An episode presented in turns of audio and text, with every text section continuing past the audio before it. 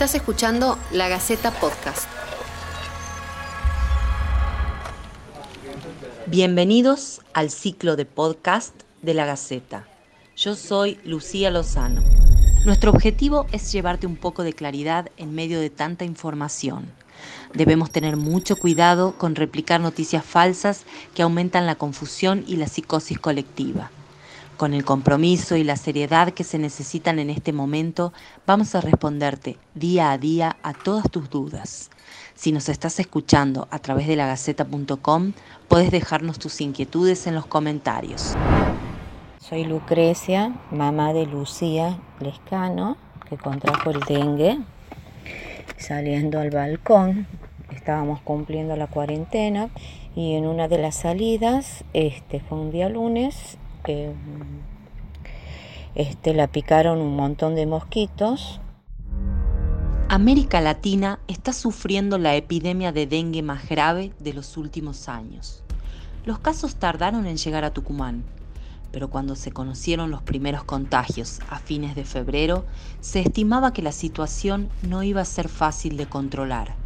De hecho, este nuevo brote de la enfermedad transmitida por el mosquito Aedes aegypti ya es más importante que el último que tuvo la provincia, en 2016. Al igual que hace cuatro años, esta vez el dengue se ensañó con el Gran San Miguel de Tucumán. Comenzó en las inmediaciones del Parque Guillermina y luego se fue extendiendo por la mayoría de los barrios. La enfermedad también llegó con fuerza a Lules, a Yerbabuena y Alderetes. Lo que sí marcó la diferencia esta vez es que el 98% de los casos, 690, son autóctonos y que por primera vez entró en circulación una nueva cepa del virus, el DEN 4. Desde que empezó el brote epidémico de dengue en Tucumán, nosotros estamos recibiendo en promedio 250, 270 notificaciones de casos sospechosos de dengue. De los Andrea Lascano, encargada del programa de dengue del CIPROSA, nos comentaba esto. De los cuales se van confirmando aproximadamente un 30 de ellos por laboratorio y otro porcentaje se confirma por nexo epidemiológico. Eh, lo que puede haber pasado o explicar un aumento en el caso de confirmados es que muchos de los casos están siendo ya confirmados solamente por la clínica y el hecho de vivir en una zona de circulación del virus. Eh, el mismo dengue puede ocasionar una redistribución de los líquidos. Juan Manuel Núñez es infectólogo del Hospital Padilla generando una marcada deshidratación, destrucción de plaquetas, como así también eh, lesión de algunos órganos, como ser el corazón, como ser el hígado o el sistema nervioso central, dando cuadros de dengue hemorrágico o bien dengue con lesión de órgano. Estábamos cumpliendo la cuarentena y en una de las salidas, este fue un día lunes, eh, este, la picaron un montón de mosquitos y a los dos días, un miércoles, comenzó con dolores. Yo pensaba que era porque había hecho gimnasia online, le dolían las articulaciones y a la noche comenzó con una fiebre muy alta de 39. Entonces fuimos al centro de salud y le dijeron de que no, que no tenía síntomas, que espere 72 horas para volver. Bueno, esa noche estuvo con mucha fiebre, con baños de inmersión. Al otro día temprano la llevé al CAP de la avenida eh, Juan B. Justo al 1400 creo.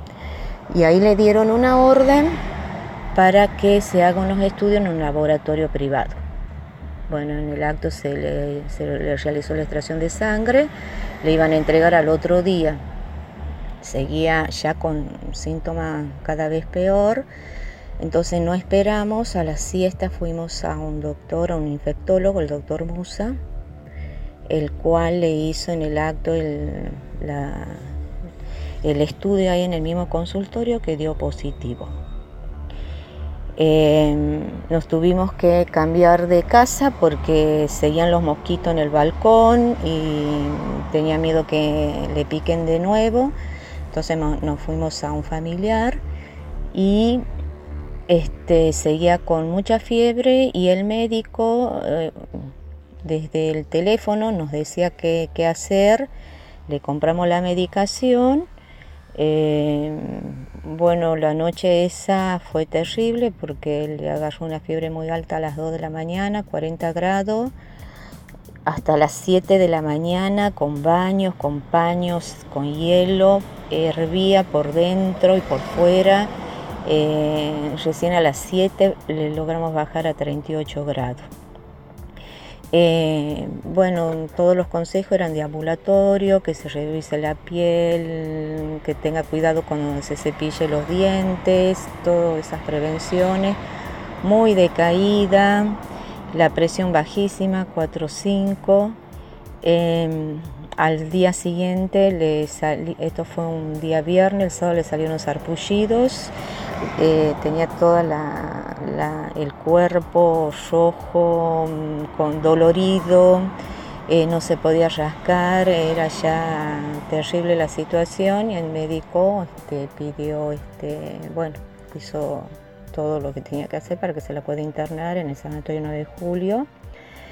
Aparte estaba deshidratada, así que se le daba cada tanto este, hidratación vía boca en la casa y en el sanatorio sí ya le pusieron suero y en la primera parte donde le internaron que es observación en el subsuelo había muchas personas con dengue, muchas personas internadas con dengue. De ahí la derivaron a terapia intensiva donde la estabilizaron. Eh, ya la tercera muestra de, que le hicieron de sangre, la segunda muestra dio con plaquetas muy bajas y la tercera igual, tenía 70.000 y creo que lo normal es más de 200. Estaba muy baja en plaqueta y bueno, en el sanatorio el domingo le dieron de alta con la misma cantidad de plaquetas bajas pero ya hidratada. Nos dijeron de que con los días iba a mejorar. Bueno, en la casa todo lo que es abertura se puso unas cortinas que teníamos de voal en el dormitorio de ella, en la entrada de la casa, en, el fondo, eh, constantemente con productos para este, los mosquitos y nosotros también, y en la pieza también la tableta. Y mm, bueno, ha sido unos días terribles. Cuando ya se normalizó más o menos el tema, este, el último estudio le salió que tenía inflamado el hígado, así que tenía que seguir tomando el biletam hasta hoy, que ahora casualmente estamos retirando una orden para hacerle otro estudio para ver si ya tiene desinflamado el hígado y ya deje de tomar la medicación. En medio de la pandemia de coronavirus, los médicos dicen que no le estamos dando la importancia que este virus requiere. Si bien el dengue sigue siendo una gran alarma para el sistema sanitario, gran parte de este problema depende de nosotros. Te damos algunos consejos para que ayudes a eliminar los criaderos de mosquitos, vaciar las regaderas luego de usarlas y guardarlas bajo techo para evitar que se llenen con agua de lluvia. Eliminar el contenido de las botellas que están afuera y almacenarlas boca abajo. Quitar el agua de los platos que suelen alojarse debajo de las macetas. Deshacerse de la basura de los patios y reemplazar el agua de los floreros por arena húmeda. Esto fue la Gaceta Podcast. Déjanos tus preguntas y comentarios vamos a estar brindando información chequeada permanentemente.